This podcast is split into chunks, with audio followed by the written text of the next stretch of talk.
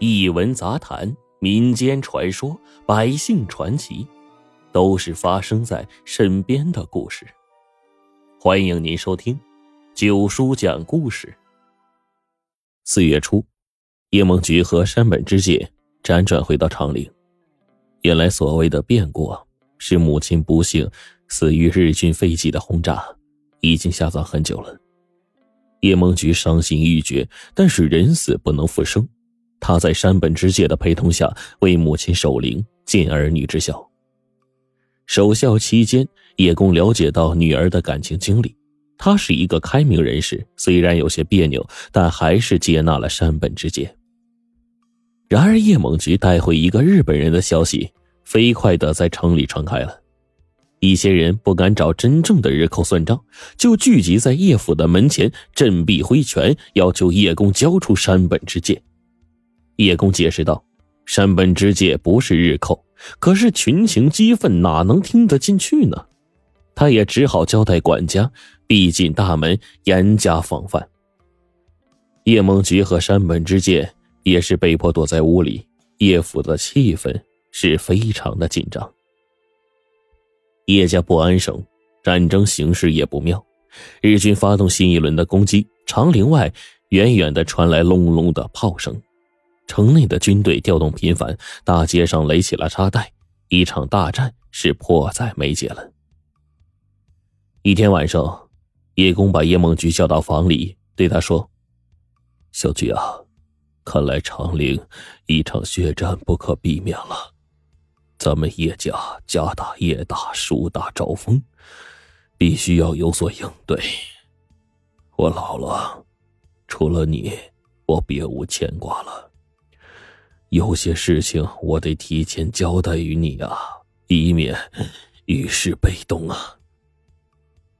叶梦菊安慰他爹说：“您别太担心，我看国军呢准备充分，日寇是打不进来的。”叶公长叹了一声说：“国军若是得力的话，长陵怎么会招致战火呢？我总感觉不太好啊。再说了，未雨绸缪。”有备无患吗？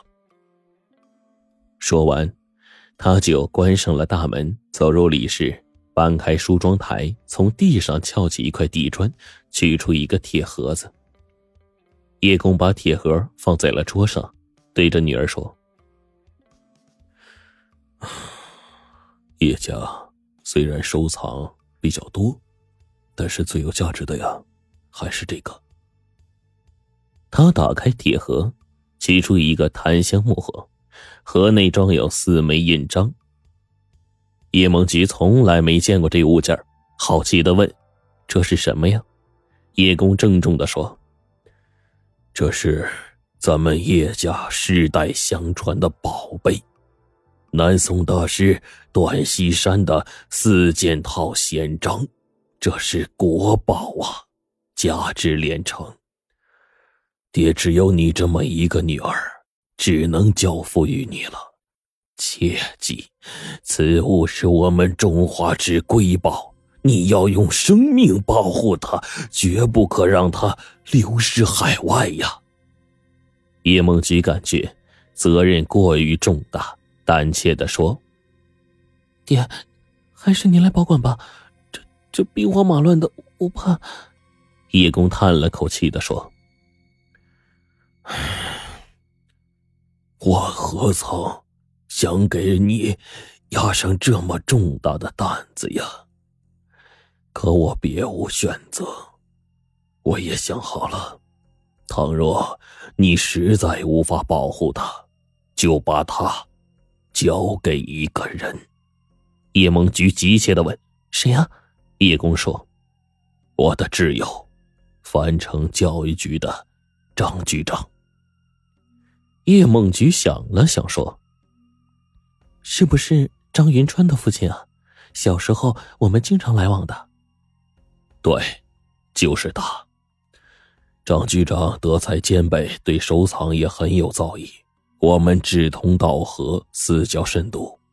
不是这场战争，我们还准备结为亲家呢。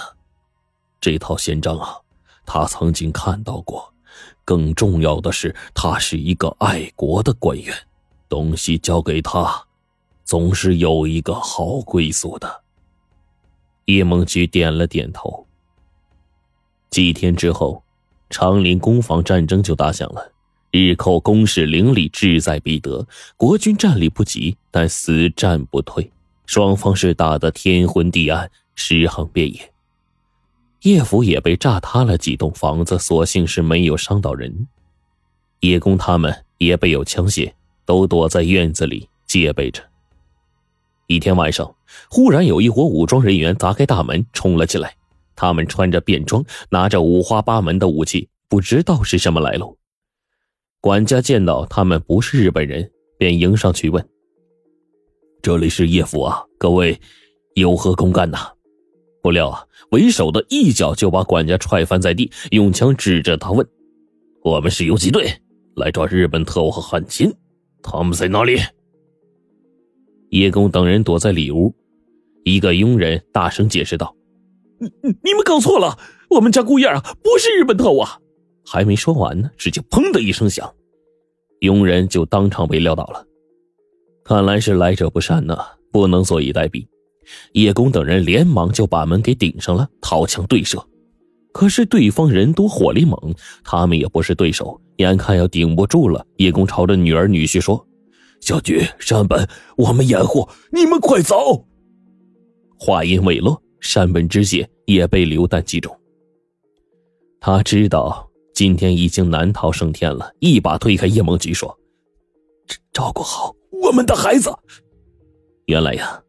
他们朝夕相处，叶梦菊早已经是珠胎暗结了。叶梦菊心如刀割呀，万般的难舍。叶公劈头给了他一巴掌，喝道：“记住我的话，记住你的使命，快走！我们的名誉还要靠你来清洗呀！”叶梦菊一咬牙，爬进了房里，取出了印章，趁着夜色翻窗就跑了。叶府没有毁于日寇之手，却是被一伙流寇给搞得家破人亡。叶梦菊举目无亲，无处投靠，尤其是她一个弱女子，怀揣着国宝，唯恐有所闪失。他就想起了父亲的叮嘱，于是强忍悲痛，历尽艰辛的来到樊城，找到了张局长。当时张局长已经不认识他了。他从怀里取出印章，失声痛哭。张局长这才明白过来，他手持印章，老泪纵横的说：“叶大哥，你死的好冤呐，小弟对不起你呀。”叶梦菊遭此大难，生了一场大病。多亏张家父子全力救治、悉心照料，特别是张云川，已经成长成一个英俊潇洒的小伙子。他日夜守护，嘘寒问暖。不久，日军就投降了，国共两党和平谈判，中华大地也恢复了往日的安定祥和。张云川成天陪同叶梦菊谈故叙旧，极力为他抚平伤痛。随着时间推移，叶梦菊从张云川的眼神里看出他懵懂的情愫，张局长言语之中也屡屡暗示，这使他感到很慌张。他已经不太接受张云川，更别说已经怀胎数月，而这孩子，他是必须要生下来的。这种日子又持续了一段时间，叶梦菊的肚子已经微微隆起。他感觉再在张家待下去会给他们带来更多的麻烦，于是提出要回长陵生活。可是张家父子坚决不同意。张局长更是流着泪说：“你父亲临终托孤，这是对我莫大的信任呐，我怎么能有半点辜负啊？你若是执意要走，那就是把我推向了不仁不义的境地呀。”叶梦菊只好如实相告：“我已经有了身孕，住在您家生孩子，别人不明就里，会怎么谈论云川哥呀？”谁料张局长说：“你怀有身孕，生病时医生就告诉我们了，这是好事啊！我家川儿有意于你，你若是不嫌弃，那就是他的福分呐。叶梦菊偷看张云川，只见他颔首笑道：“便是游戏参半。”张局长接着说：“我已经召回长陵方面了，调查叶家惨案，不久啊就会还你一个公道的。”叶梦菊喜极而泣，从此他打消顾虑，安心的住了下来。然而，天有不测风云，就在叶梦菊安心养胎之时，张家发生了一场大变故。几天前，有个神秘客人来访，张局长一直跟他待在书房里，不知道在密谈些什么，连茶饭都是送进去吃的，偶尔还有争吵声传出。一天下午。书房里忽然传来了张云川撕心裂肺的痛哭声，大伙跑去一看，只见张局长和那位客人已经双双死亡。让叶梦菊震惊的是，那个客人竟然是叶府的管家。自己家的管家认识张局长，这并不奇怪，毕竟以前叶家和张家交往甚密。可奇怪的是，他怎么会和张局长单独相处，死在一起呢？警察来验尸，只查出他们是中了同一种毒而亡的，毒被下在了茶水里。究竟是谁想毒死了谁，不得而知，这就成了一桩悬案。张局长死后，张云川性情大变，寡言少语，常常望着天空发呆。叶梦菊去安慰他，他也很敷衍。叶梦菊很内疚。管家毕竟是他家的人，这么不明不白的死在别人的家中，还拖上主人垫背，哪怕是张云川不说，他自己也觉得无颜再在张家待下去了。于是再次提出离开。这一次，张云川答应了。叶梦菊临行前，张云川眼含泪水的说：“你执意要走，我不拦你，但你们孤儿寡母。”必然会遇到很多困难，你若是有什么需求，只管开口。等孩子出生了，我来当他的养父，我一定尽力的帮助你。叶梦菊含泪一笑的说：“谢谢，我会记住你的恩情的。”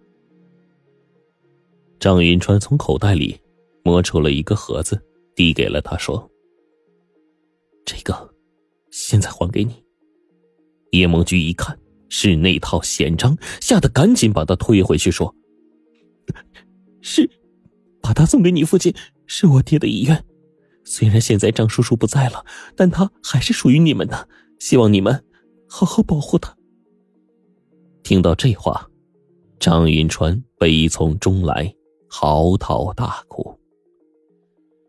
叶梦菊回到长陵，叶父早已毁于战火，他只能另找地方住了。他一边在万人坑中寻找亲人的尸骨，一边向政府打探叶府的那场变故。得到的答案是，究竟是流寇还是游击队干的事儿政府的人已经查不到了，也管不着。不过叶公不是汉奸，山本之介不是特务，是可以确定的。这事儿啊，也就这么结了。几个月之后，叶梦菊产下一子，长相可爱，取名为山本俊生。张云川托人送来一大笔钱和一个包裹，包裹中除了一些衣物之外，还有一个小纸包。打开一看，竟然是四件套闲章中的那枚局章。纸上留言说：“梦琪，恭喜山本君有后了。我愿为孩子养父，必有养育之责。现国共谈判破裂，战火又起，我们生死难测。”若是有缘，则会再见。你命中有局，仅留此局章为凭，以作相见之证。云川。叶梦菊又感动又焦急，他担心印章从此失散而不完整，急着想把它送回去。可是战火一起，阻断两地之间的交通物流。